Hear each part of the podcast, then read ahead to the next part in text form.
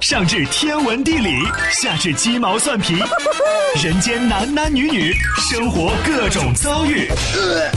这天下的事儿就没有谈笑不聊的，这小子什么都敢说。开心 Taxi，道听途说，就听谈笑的。困了吧？嗯。累了吧？嗯。不给力不给力了，就听谈笑呀，听开心 Taxi，道听途说。生活难免苦辣咸，谈笑陪你说甘甜。开心 Taxi，道听途说。FM 九十二点六，谈笑为你而说。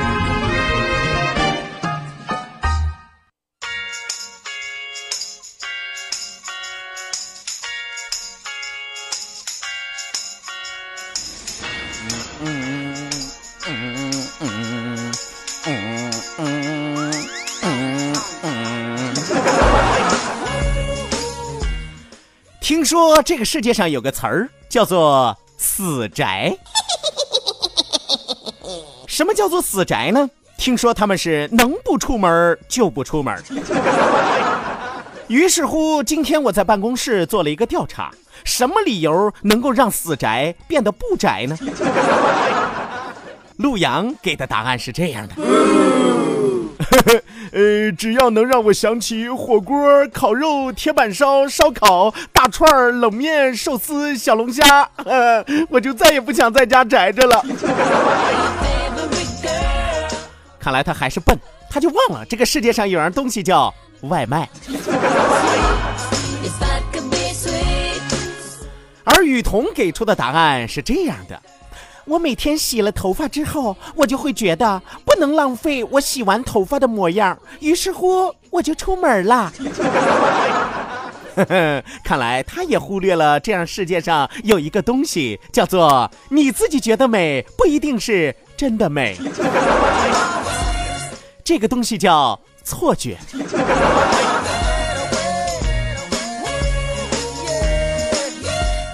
而方舟给出的理由是这样的：我每天早晨都会照个镜子，呃，长得帅我就出门，长得丑我就回来。看来精神分裂这个病再适合你不过。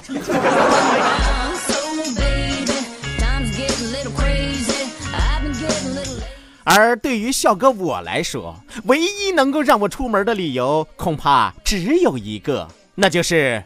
家里的卫生纸没了，别的纸也没了，我总不能用手吧？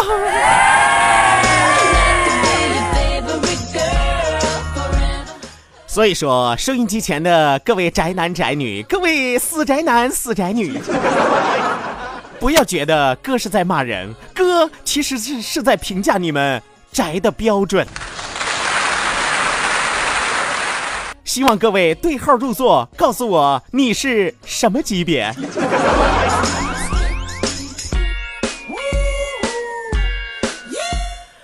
好的，还是恢复正常吧啊！我可讨厌像刚才那样说话了，你知道吗？比播新闻还累，你知道吗？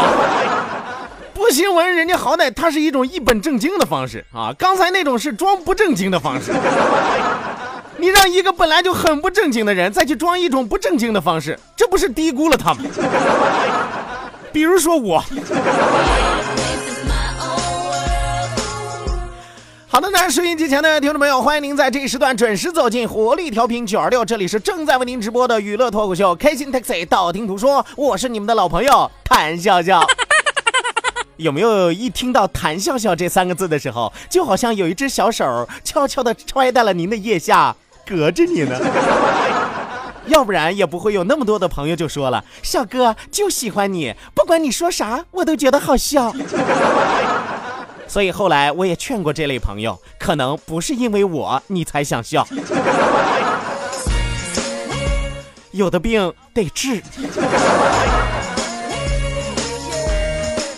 好的，那说一说，笑一笑，不说不笑不热闹，笑一笑，咱们就十年少。希望有更多的小伙伴抓紧时间行动起来，参与到我们的节目互动当中来。本节目是由蓝台集团为您独家冠名播出，好久来台，开心自然来，打开蓝台，啥好事儿都能来。那再一次要提醒大家的是，希望大家能够记住参与到我们节目互动讨论的两处微信交流平台，一处呢是我们九二六的公众微信账号 QDFM 九二六 QDFM 九二六。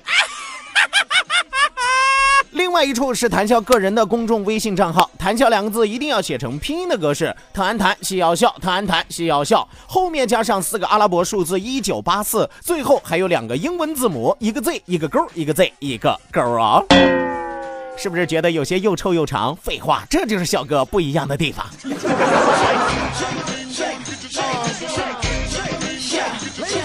网络收听我们的节目，欢迎您手机下载蜻蜓 FM，搜索青岛西海岸城市生活广播，或者是直接关注我们九二六的公众微信账号 QDFM 九二六，正在为您同步直播。那与此同时，还要提醒大家的是，也希望您在节目之余能够继续和谈笑沟通交流。欢迎您手机下载映客，映客是一款视频直播软件。手机下载映客之后，直接搜索谈笑个人的映客直播号六五四九五五幺幺六五四九五五幺幺。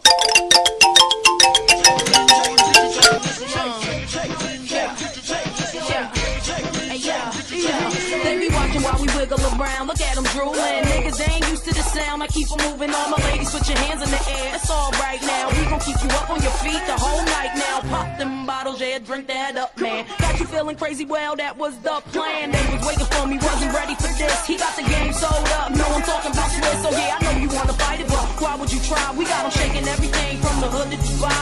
Yeah, we think we're big, man. Why would we lie? Come on. One, two,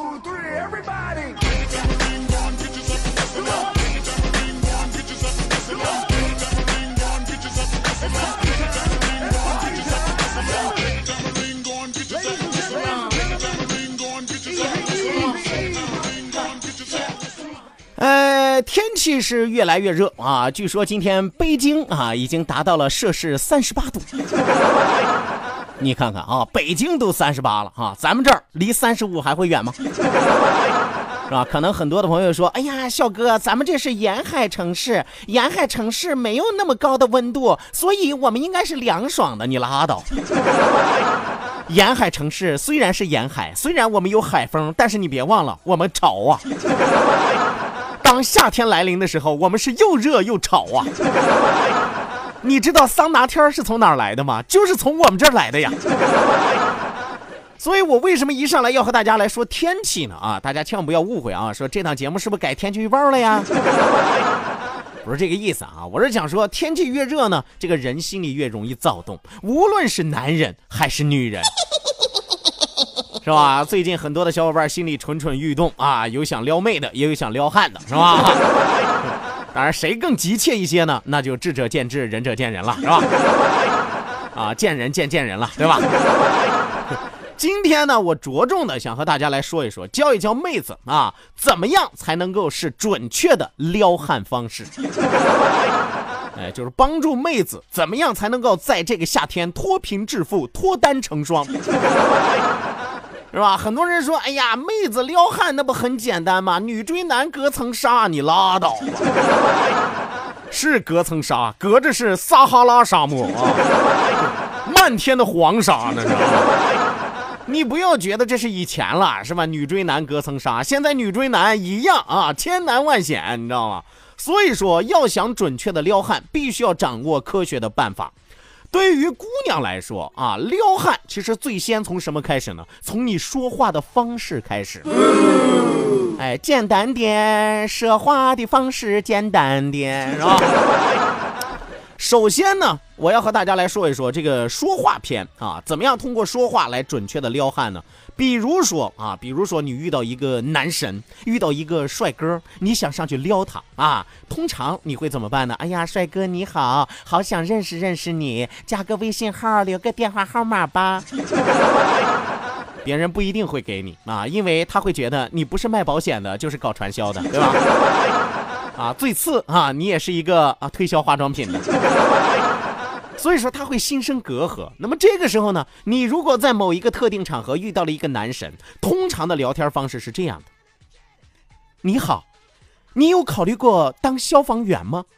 对方一愣啊，这就我我我我我我没考虑过呀，我我我为啥要考虑当消防员呢？你看你不当消防员真的是可惜了。因为你长得那么帅，世界在你面前都没有火气。你看看，你看看，不但用一个特别的方式打开了话头，而且会在无形当中让你感受到你对他那种浓浓的爱意。你那么帅，世界在你面前都没有火气。其实姑娘是在暗示你，你就是我心里的灭火器。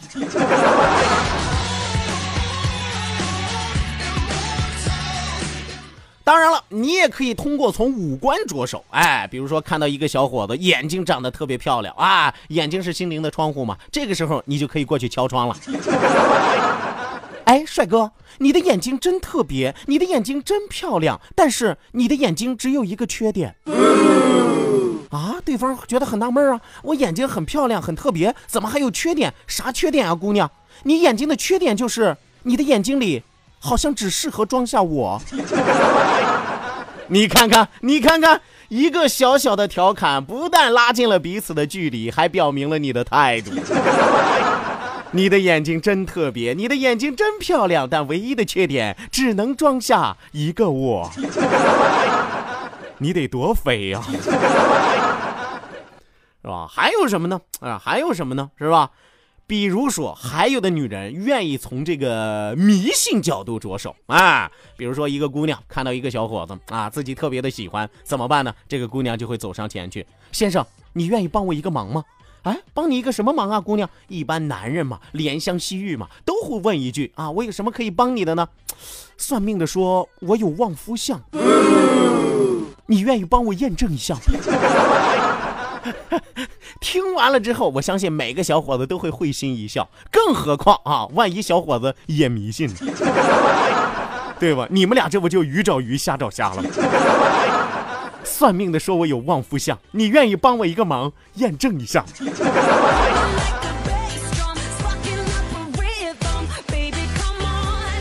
当然，帮忙的地方多了去了，不单单是说帮忙验证他旺不旺夫的啊。同样的，你也可以问他：“哎呀，帅哥，你愿意帮我一个忙吗？我新买了一管草莓味的新唇膏，你要不要帮我尝一尝？” 这个是不是有点太直接了？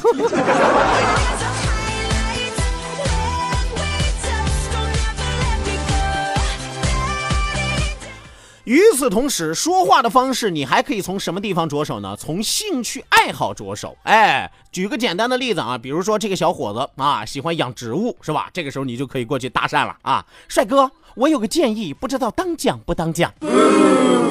姑娘有话请讲。我建议你就不要养多肉了，为什么呢？你养我，因为我肉更多。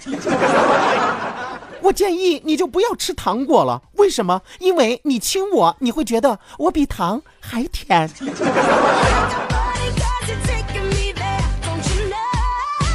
你说你这样说完了之后啊，试问哪个小伙子扛得住？除非这个小伙子兴趣有偏差。当然了，有的朋友可能会说了，说笑哥，你说的这些都局限于那些可爱型的姑娘呀、美丽型的姑娘呀。那对于相貌平平的，或者说体重有点超标的姑娘，人家怎么办呢？你呀、就是傻，不会活学活用嘛，对不对？而且你不会扬长避短吗？比如说有种体重稍微偏重的姑娘，同样可以搭讪嘛。帅哥，你知不知道我为什么长这么重？帅哥肯定很愣啊，是吧？他就算知道，他也不敢告诉你啊。呃呃，你你你你不重啊！再说你你为啥长这么重呢？我重的原因只有一个，因为我的心里装着一个你。我的心里只有你，你是否感受到我的气息？看看，同样虽然是一个稍微微胖一点的姑娘，但依然会让人觉得萌萌哒、卡哇伊。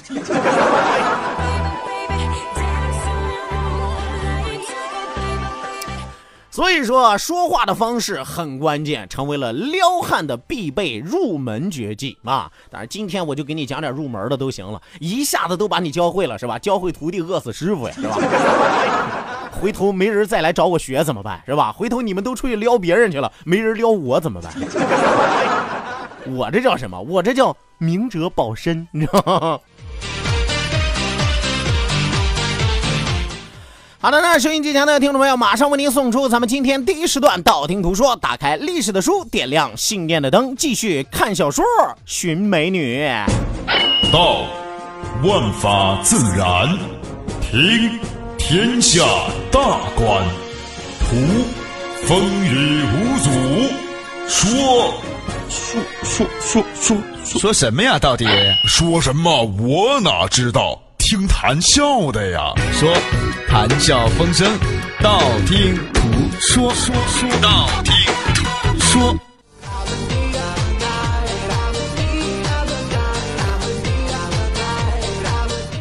好的呢，打开历史的书，点亮信念的灯。这一时段谈笑将继续为您盘点的是古龙小说里边的角色美女。哎，古龙小说里边的美女有很多啊，咱们前面讲了很多了，什么苏七七呀、白飞飞呀。今天要和大家讲的这个女子排在了第三位啊，你可以想象一下。但是我要告诉大家，这个女子虽然排在第三位，但不一定她比前面七位长得好，是吧？比前面六位长得好，为什么呢？因为听完了之后，你就会明白了，有的女人长得好，绝色女子不一定是因为长相，很可能是因为性价比比较高。比如说今天这姑娘，她的名字叫做苏英。哎，苏英是谁呢？武侠小说古龙著名名作《绝代双骄》当中的人物。出现自小说的第八十一回啊！有朋友说：“哎呦，八十一回呀，我可看过这《绝代双骄》啊！这都三分之一过去了，他才出场啊，这个人物也不算个什么重要人物啊。但我告诉你，虽然全书的三分之一段他才出场，虽然和前文的剧情没有关系，但是却是小说后四十章的主要角色之一。给大家来介绍一下苏英。苏英是谁呢？十二星象之首魏无涯，哎，魏无涯是谁啊？说到这儿啊，这个魏无涯其实算是苏英的养父啊，因为苏英呢是魏无涯收养的一个禁鸾。什么叫禁鸾呢？其实就是我自己独有的，是吧？禁鸾的这个意思呢，就是我自己独有的，我自己养的就是一个养女。十二星象是什么意思呢？其实就是一个十二个黑社会组织。哎，以这个十二星象来描述的啊，比如说老鼠帮啊，是吧？野马帮啊，长龙帮啊，是吧？老虎帮啊，等等等等。十二星象之首是谁呢？老虎帮啊，老鼠帮叫什么呢？叫魏无涯。魏无涯是十二星象之首，这个人长得很奇怪啊，其实就说白了，童子一般的侏儒身，外表呢长得獐头鼠目，几近恐怖难言啊。就奇丑无比，这个世界上你觉得再丑的人，见到魏无涯之后，都会觉得自己是个帅哥。眼睛又狡猾，心灵又恶毒啊！虽然魏无涯没有武功，但是我告诉你，这个人啊，心肠歹毒，善用计谋，带着那种山雨欲来时那种绝望的死灰色，但有的时候呢，却又偏偏露出一丝天真顽皮的光芒，就像是个喜欢恶作剧的孩子。而恶作剧，咱都知道，孩子没轻没重的，一旦恶作剧，搞不好都能恶恶出人命来，是吧？所以大家记住就行了啊！这个魏无涯啊，就是苏英他养父啊。从小呢，苏英被幽禁于魏无涯的山洞，模仿移花公主，养成了孤高的性情气质。呃，苏英从小被魏无涯放在手心呵护，视若珍宠，模仿移花公主，养成了自视甚高、孤僻无情的性格。呃，这魏无涯呢也没有亏待他，教他学习医药毒理啊，机关消息的知识。什么叫机关消息？就是暗器啊，这怎么使用啊？魏无涯咱都知道，他不会走路嘛，坐这个轮椅，轮椅上据说一百多种暗器，你知道吗？哎呀，我跟你说，这种人，你这这这心理防线得多脆弱，是吧？人与人之间的诚信度得多低啊！所以说，魏无涯从小就教他什么呢？怎么使用毒药啊？怎么使用机关消息啊？虽然说气质出众，犹如移花公主，但是容貌姿色比起同辈的女子却有所不如。比如说啊，这苏英的外观和美若天仙的张青啊，啊，牡丹美人的铁心兰呀，清冷孤傲的慕容九啊，这些美女比起来，那都差着一大截呢啊。但是苏英也有自己的过人之处，呃，天生比较聪明，外柔内刚，不愿意学武功，但是却用计谋毒药，能够把诸多高手玩弄于股掌之间。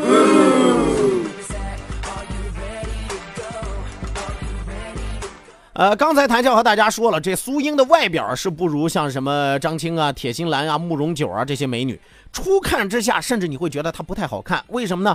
头长得特别大，嘴长得特别大，你知道吗？让我想起舒淇来了，你知道吗？啊，当然她长得还没有舒淇漂亮啊，一点都不漂亮。但是你仔细看她的举手投足，一颦一笑之间，眉宇之中透露出万种的风情，就连女人看了她都喜欢。而且这个女人知情知趣儿，深懂怎么迷倒男人之道。我跟你说，有的女人，你别看她长得长得漂亮，但不一定招男人喜欢。为什么呢？男人更喜欢那种知情知趣的，哎，你有点情趣的，懂我内心的。当然，有的女的男的也喜欢，纯粹是为了想和她上床，对吧？啊，所以说苏英不一样啊，深懂迷倒男人之道。口蜜腹剑的撒娇，连情场骗子江玉郎都拜服在他的石榴裙下，继而性命难保。本对幽居谷外的这些俗人甚为不屑，对终日打打杀杀的武林更为厌恶。直至他遇到了谁呢？聪明神气的小鱼儿，对爱情勇敢主动，自信十足。见过小鱼儿之后，就决定死缠烂打啊！女人毕竟还是女人，是吧？啊，最开始呢，这姑娘经常和他斗嘴作乐啊，却又擅长男女相处之道，懂得什么时候顺服着小鱼儿。哎，我们说有的时候犟犟嘴呢，这叫什么呢？小情趣。但是关键时候呢，我又服服帖帖的表现出小女人的姿色，这样的女人谁不爱？所以说，在小鱼儿和花无缺最后的决斗时，曾经他想用毒药毒死花无缺，但是被小鱼儿道破计谋，不甘离去啊。我们说兄弟真相大白之后，于是他成为了小鱼儿最后的感情归宿。这个精灵般聪慧的女子，她的存在无疑就是一个奇迹。还记得刚开始读小说的时候，我经常会担心啊，我担心什么呢？我说不知道什么样的女子才能配得上那个活蹦乱跳、充满生命力的小鱼儿。幸好，幸好这个世界上还有一个叫苏英的姑娘，一个是古灵精怪，一个是明朗机智，一个是张扬洒脱，一个是一个是长得勾勾丢丢，是吧？人生如梦亦如幻。呃，我还记得某一部电影里边有这样一句话，说每个人都有自己的天下无双，关键是看你能不能找得到他。而最终呢，小鱼儿找到了苏英，苏英找到了小鱼儿，大概这就叫做。此生无憾。以上就是这一时段谈笑为您盘点的古龙小说里边的角色美女之排在第三位的苏英是也。那么这一时段为您说到这儿，讲到这儿，稍事休息，为您送出半点的天气和路况信息。希望您千万不要走开，继续锁定活力调频九二六。稍后我们继续回来。